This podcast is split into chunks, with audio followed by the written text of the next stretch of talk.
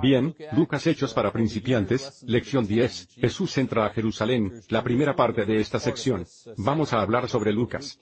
Las 18 y 31 hasta Lucas las 19 y 48.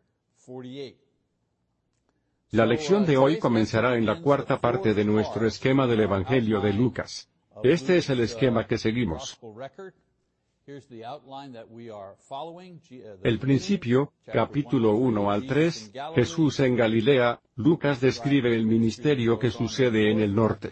Capítulo 4 a capítulo 9, Jesús se dirige a Jerusalén, las actividades en ese período, del 9 al 8.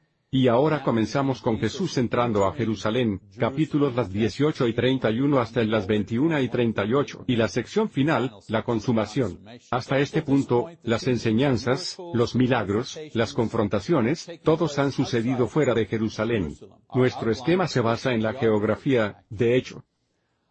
En la siguiente sección del testimonio de Lucas, va a describir eventos que toman lugar mientras Jesús y los apóstoles se encuentran en las inmediaciones de Jerusalén, y se preparan para entrar a la ciudad. Así que Jesús y los apóstoles ahora están cerca de la ciudad, y el Señor prepara a sus apóstoles por lo que tomará lugar ahí. Así que leamos la sección de Lucas 18. Dice, tomando a los doce, les dijo, He aquí subimos a Jerusalén, y todas las cosas que fueron escritas por los profetas acerca del Hijo del Hombre se cumplirán. Porque será entregado a los gentiles, y será escarnecido, injuriado y escupido. Después que lo hayan azotado, lo matarán. Pero al tercer día resucitará. Sin embargo, los discípulos no entendían nada de esto. Esta palabra les estaba encubierta, y no entendían lo que se les decía. Así que Jesús les da a los apóstoles más detalles sobre lo que sucederá cuando entren a la ciudad. Y todas las profecías sobre lo que les sucederá, les dice, serán cumplidas. No entendían eso. Es muy claro aquí. Por ejemplo, he mencionado algunas profecías. Como la de Zacarías capítulo 9, Zacarías escribió, Alégrate mucho, oh hija de Sión. Da voces de júbilo, oh hija de Jerusalén. He aquí, tu rey viene a ti, justo y victorioso, envuelto en la salvación humilde y montado sobre un asno, sobre un borriquillo hijo de una asna. Así que la entrada triunfal de Jesús, sentado en un burro, fue registrado por Zacarías. En Salmo 118, la piedra que desecharon los edificadores ha venido a ser la principal del ángulo. De parte del Señor es esto, una maravilla a nuestros ojos. Aquí en los Salmos, el rechazo de los líderes al Mesías cuando vino, fue profetizado. Otra profecía, Salmo 41 2.9, aún mi amigo íntimo, en quien yo confiaba y quien comía de mi pan, ha levantado contra mí el talón. Así que aquí se profetiza la traición de Judas. Salmo 22. Todos los que me ven se burlan de mí, separan los labios, mueven la cabeza diciendo, en el Señor confío que Él lo rescate, que lo libre, ya que de Él se agradó. Aquí el sufrimiento y la humillación que Jesús pasó en la cruz, profetizado por los salmistas. Salmo 16 2.9 y 10. Por tanto, se alegró mi corazón y se gozó mi lengua. También mi cuerpo descansará en seguridad. Pues no dejarás mi alma en el Seol ni permitirás que tu santo vea corrupción. Aquí una relación implícita a la resurrección mencionada por el salmista. Isaías 53 2.5. Pero Él fue herido por nuestras transgresiones, molido por nuestros pecados. El castigo que nos trajo paz fue sobre Él. Y por sus heridas fuimos nosotros sanados. Isaías profetiza la razón de la crucifixión. Esta profecía me resulta increíble. Es una cosa profetizar sobre una actividad o un evento que tomará lugar, pero Isaías habla sobre la razón por la que sucederá. Solo leí unos cuantos, pero hay cientos más. Pero estos son para demostrar el punto que Jesús les hacía a los apóstoles, que todo lo que él decía, todo lo que él hacía, que todo lo que los profetas dijeron que le pasaría sería cumplido. Leí solo algunas referencias a esto. En el verso 34, dice que los apóstoles no entendían lo que les decía, y que el significado estaba escondido para ellos. Podría ser, como Juan el Bautista, asumieron que cuando Jesús entraría a Jerusalén que sería alabado por todos, grandes y chicos. O si era rechazado, habría un juicio inmediato a sus enemigos, pues era lo que Juan el Bautista estaba pensando cuando envió a personas a preguntarle a Jesús, ¿eres tú el elegido o tenemos que esperar a alguien más? Juan el Bautista pensó, esperen, yo anuncié que cuando llegara el Mesías sucederían grandes cosas. Israel se levantaría. Y habría un juicio para los malvados. Pues, Nada de eso aconteció, en el sentido de que Israel aún estaba esclavizada por Roma. No hubo juicio sobre el mal, así que comenzó a preguntarse, ¿cuál era el problema aquí? Por supuesto, el problema de Juan el Bautista es que la llegada del Mesías, y el juicio sobre las personas no necesariamente, sucederían el mismo día o al mismo tiempo. Así que es posible que los apóstoles tampoco entendían bien la idea. Jesús de hecho estaba preparándolos para un tiempo cercano, donde no ocurrirían ninguna de estas cosas. No habría triunfo para Israel. No habría, para citarlos, un triunfo del Mesías y nadie lo estaría alabando y dándole la bienvenida, no habría nada de eso. Y no habría un juicio sobre las personas al rechazar a Jesús, no inmediatamente, de todas formas.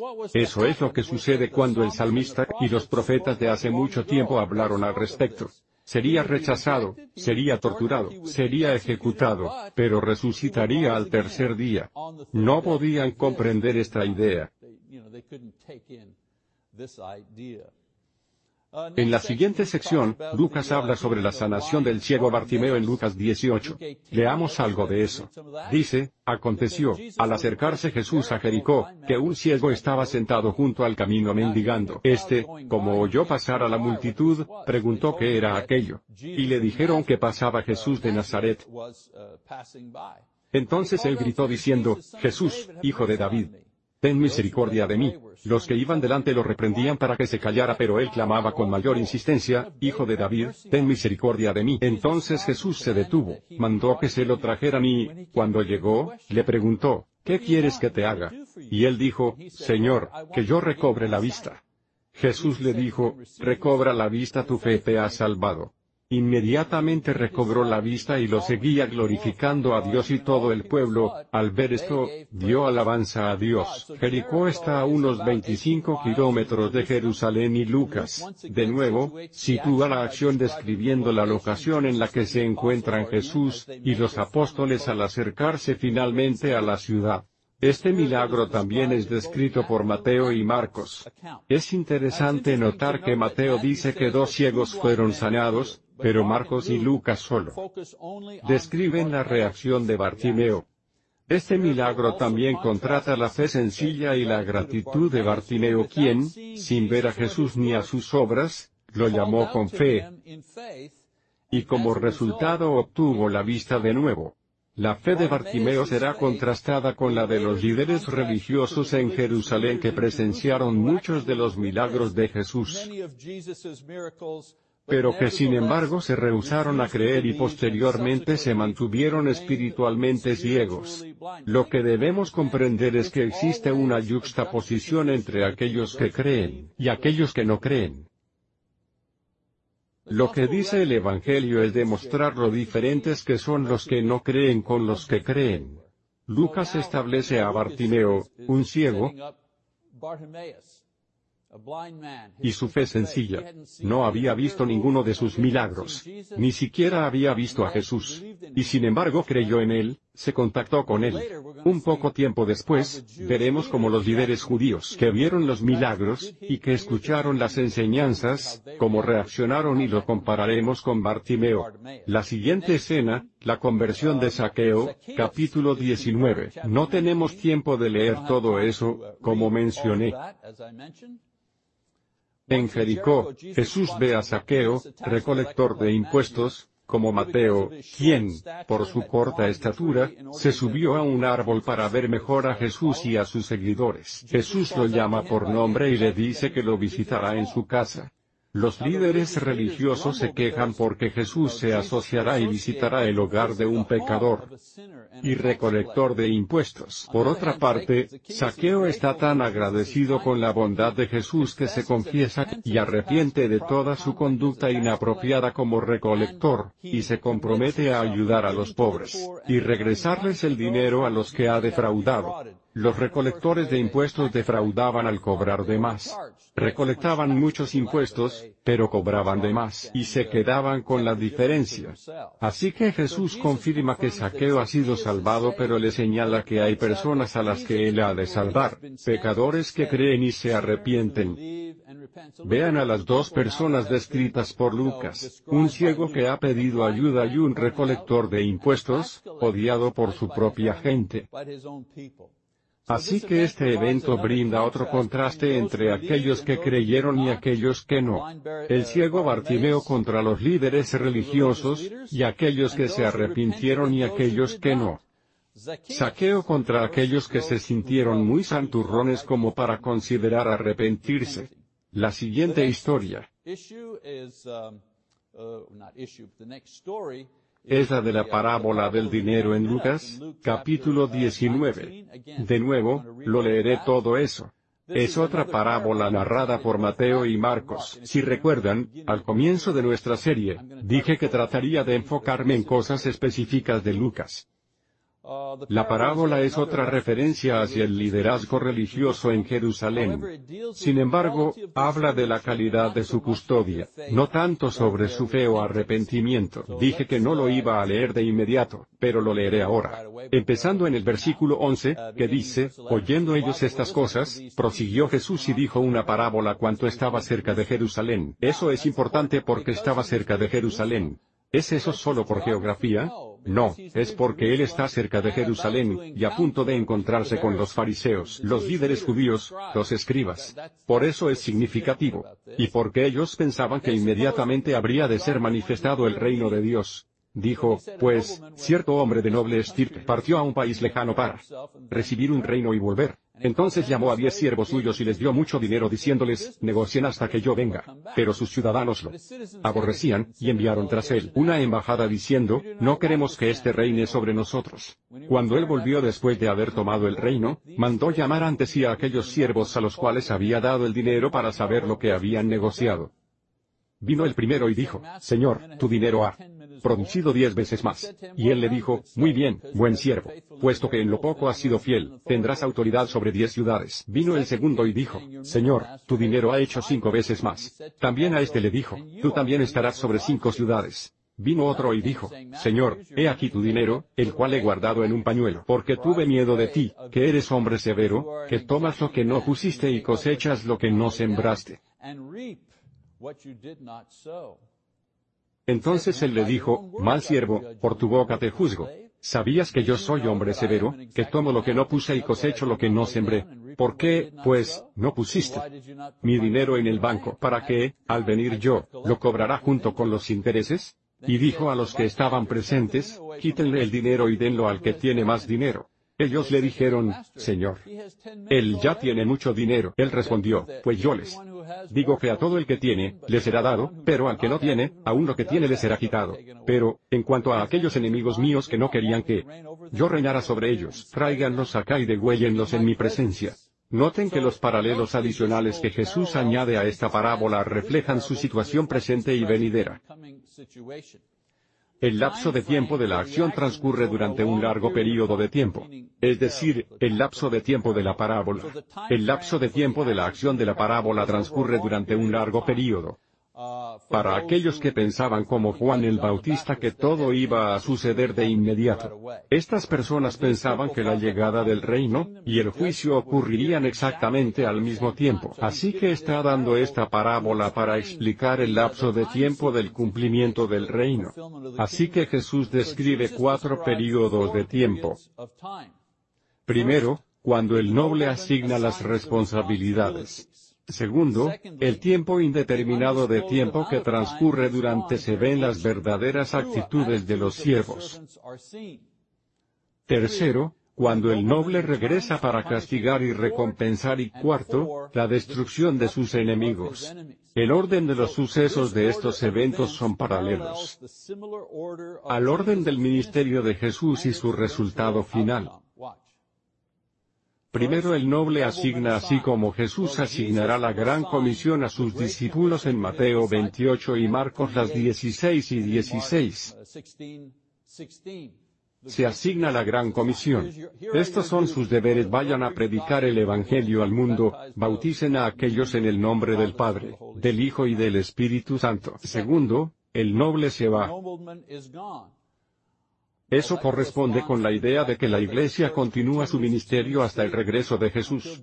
El noble es Jesús, quien se ha ido, no sabemos por cuánto tiempo, ¿cierto? Hechos 2.2.37-47. Aquí vemos a Pedro predicando el Evangelio, el bautizo de las personas, el establecimiento de la Iglesia, etc. En el tercer período de tiempo, el noble regresa. Jesús regresará a recompensar y a castigar. 1 Tesalonicenses 4, 2 Tesalonicenses 1 2.6-10 habla sobre cuando Jesús volverá y la destrucción de los enemigos, el fin del mundo presente y la aparición de los nuevos cielos y la tierra que acompañarán su regreso, 2 Pedro capítulo 3 2.11-13. Así que esta parábola tal vez no significará mucho para los apóstoles más que la lección de la buena custodia, pero una vez que su ministerio finalizó pudieron recordar esta parábola en la nueva luz de la profecía cumplida y conectar los puntos, si así lo desean, así como nosotros conectamos los puntos. Si escucháramos esta parábola antes de que muriera y resucitara, y todo lo demás, creo que tendríamos un tiempo muy difícil para comprender su significado interno. Pero desde nuestra perspectiva, es claro que el noble es Jesús y se ha ido, y volverá a recompensar a aquellos que fueron fieles y a aquellos que no. Así que Lucas luego describe la entrada triunfal.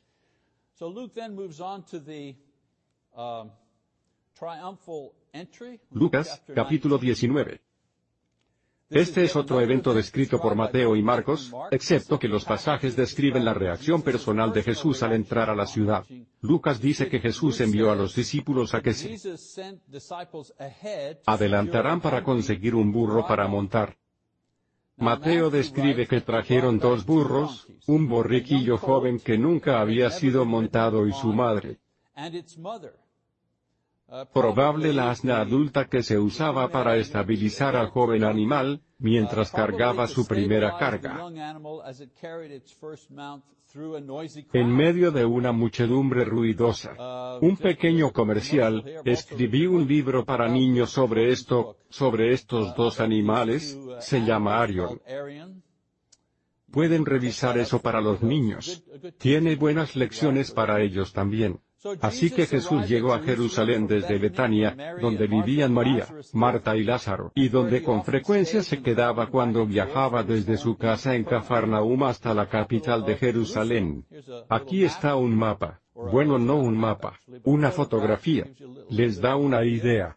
Betania estaba a unos tres kilómetros de Jerusalén y el Monte de los Olivos y en el Jardín de Getsemaní fueron las últimas paradas antes de bajar al valle desde el jardín, y hasta el valle de Jerusalén en el lado opuesto. Así que si están en Jerusalén y ven hacia Getsemaní a su izquierda dice la gruta. Y en la segunda línea ahí dice, jardín tradicional de Getsemaní, que aún se mantiene. El jardín aún sigue ahí.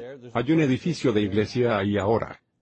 Después, si lo ven entre esas dos líneas, ahí está el camino hacia Betania. Aún sigue, está pavimentada ahora, pero sigue ahí. Y el jardín aún se encuentra donde estaba localizado. Imaginen que están en el jardín, y miran hacia el valle esto es lo que verán. Verán la ciudad de Jerusalén, obviamente menos los rascacielos. Pero esto es lo que verían si estuvieran parados en la esquina, en el camino hacia Betania al lado del jardín, y lo ven del otro lado. Porque pueden ir al valle y luego de regreso. Verán, esto es algo difícil, si ven dónde se encuentra la cúpula, Si van hacia la derecha notarán que existe un muro, una pared ahí como con dos arcos que han sido emparedados. Esa era la puerta oriental. Es ahí donde entraron Jesús y sus apóstoles para entrar a la ciudad santa. Se emparedó la puerta oriental. Y se creó un cementerio enfrente de la puerta, lo que en la religión judía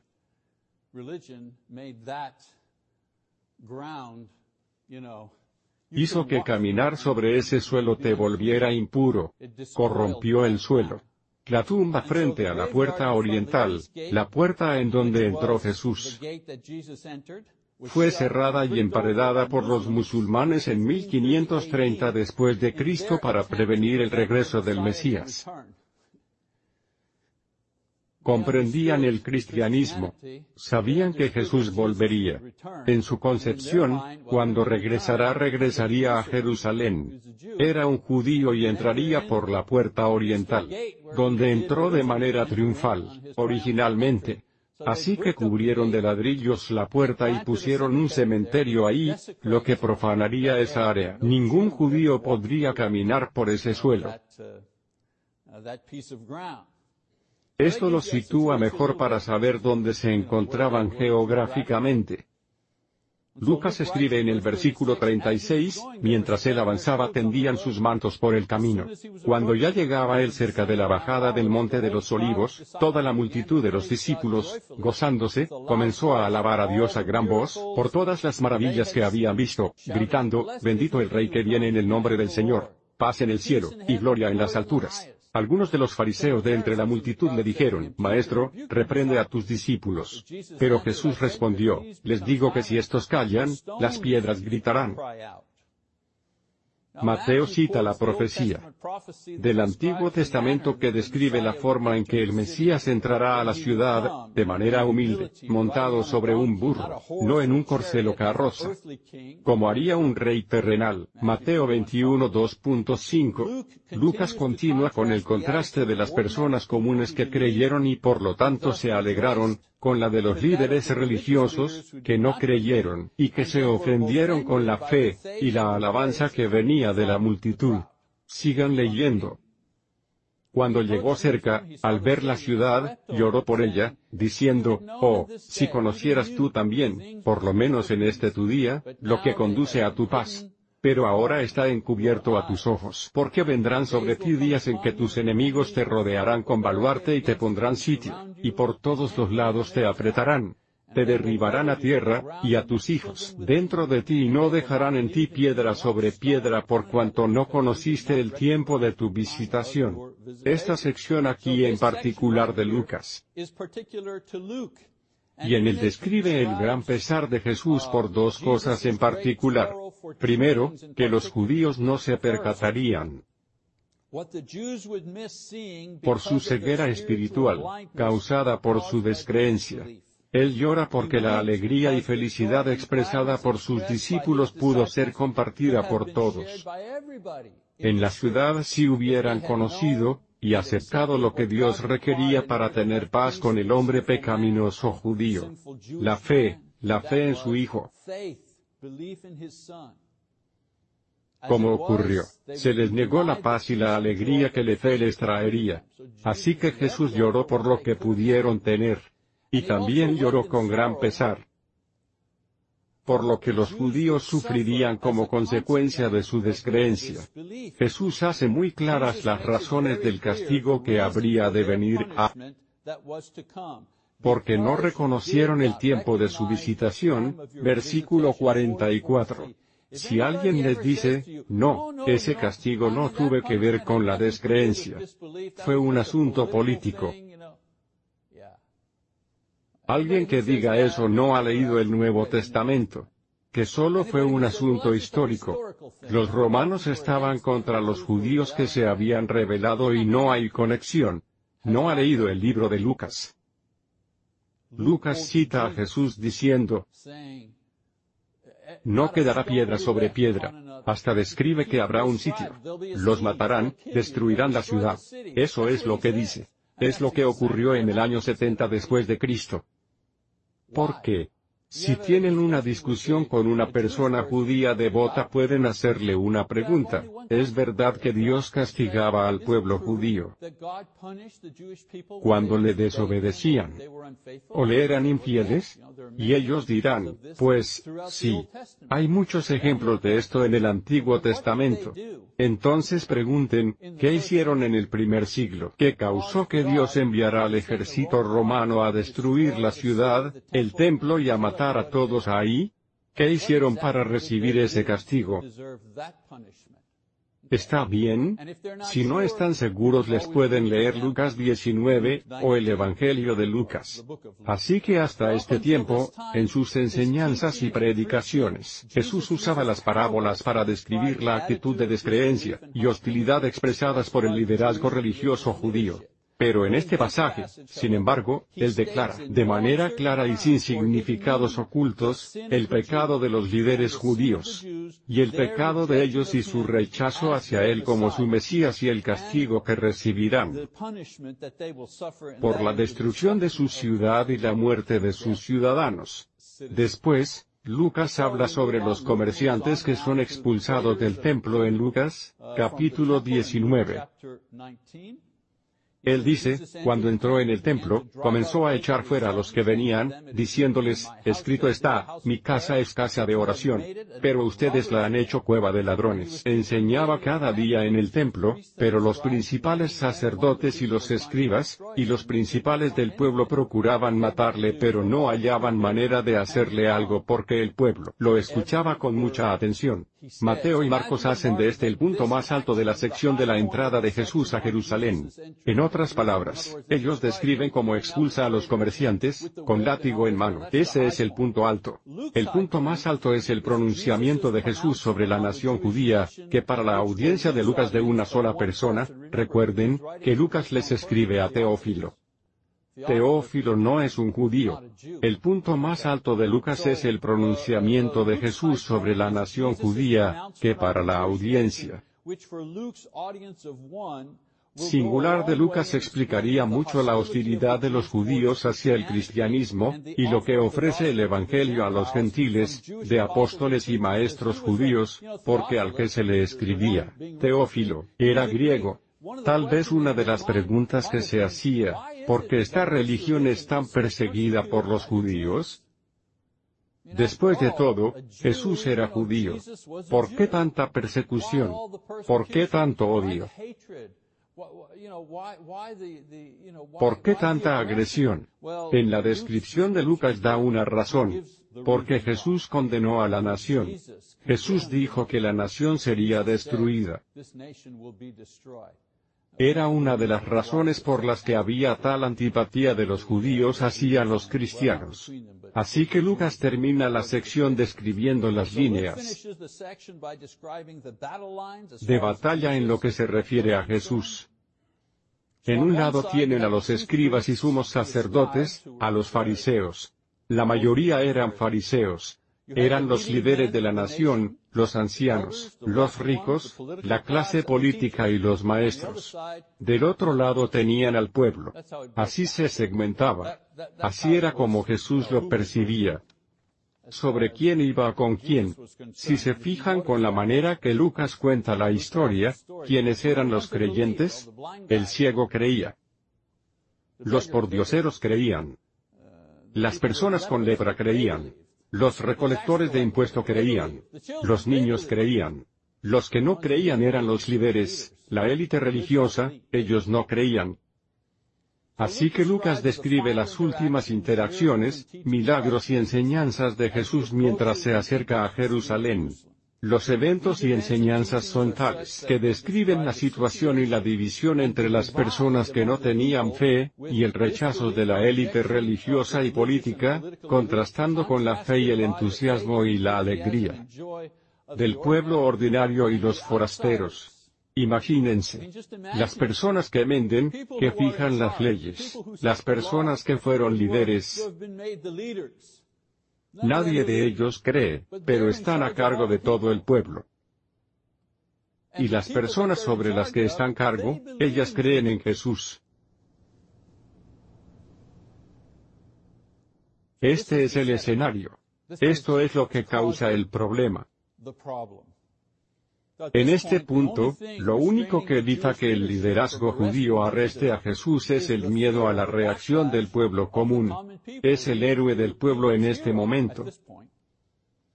Sin embargo, en la siguiente sección veremos un combate interno más cercano cuando Jesús es enfrentado por varios líderes que ahora tienen fácil acceso a él mientras hace su ministerio con las personas alrededor del templo. En otras palabras, antes de que estuviera en el norte. Estaba muy lejos de la ciudad.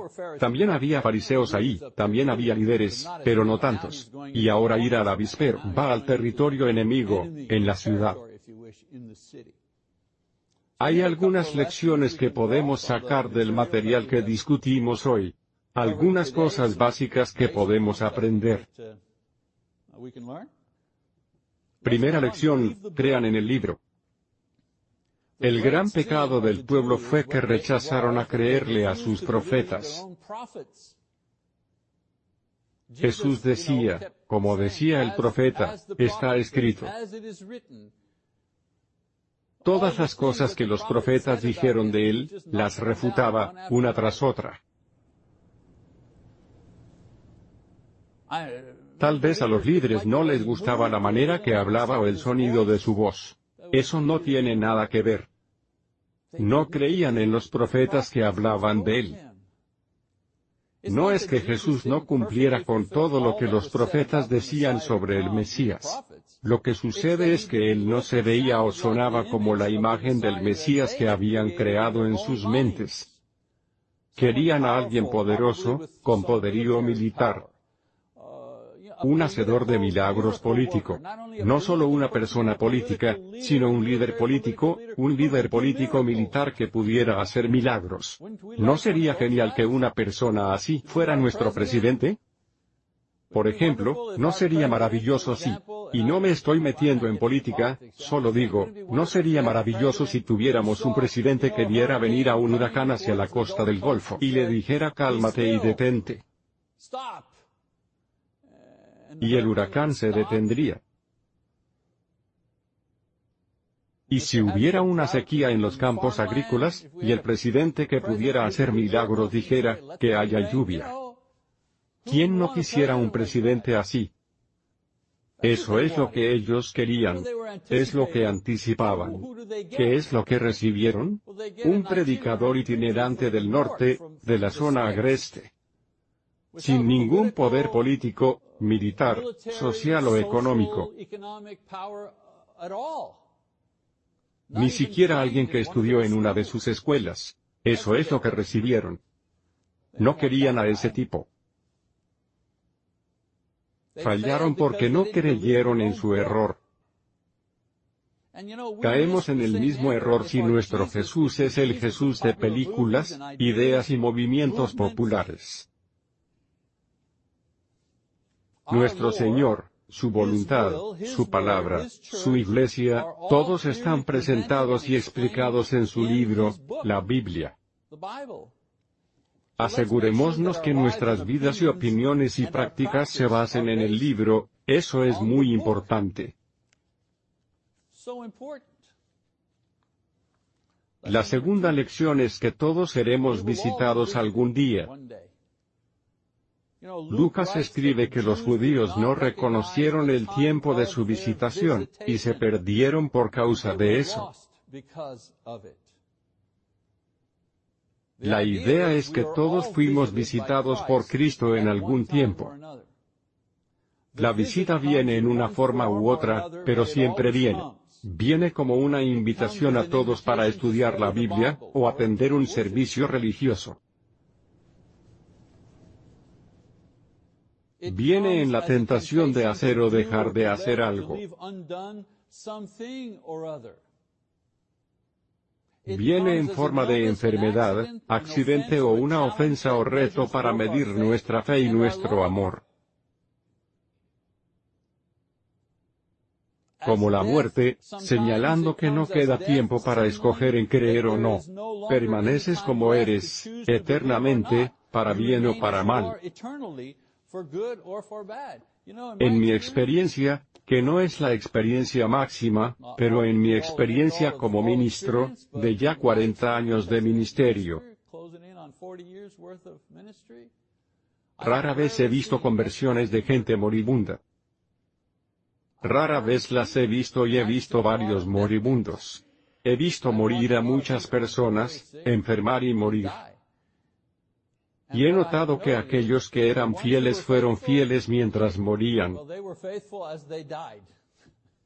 Murieron con fe. Nunca he visto a ningún cristiano rechazar a Cristo en el momento de sus muertes. Nunca he tenido la experiencia de ver a alguien que ha sido un fiel cristiano al borde de la muerte, al final, decir, sabe que, olvídelo, ya no creo en Jesús.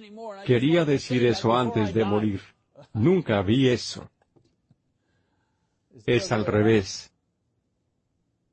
Usualmente es, Señor, por favor, ven y llévame. Estoy listo ahora.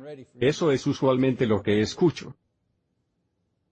Por otra parte, rara vez he escuchado a un no creyente toda su vida, yacer en su cama y decir sabe que, creo que voy a cambiar mi. No.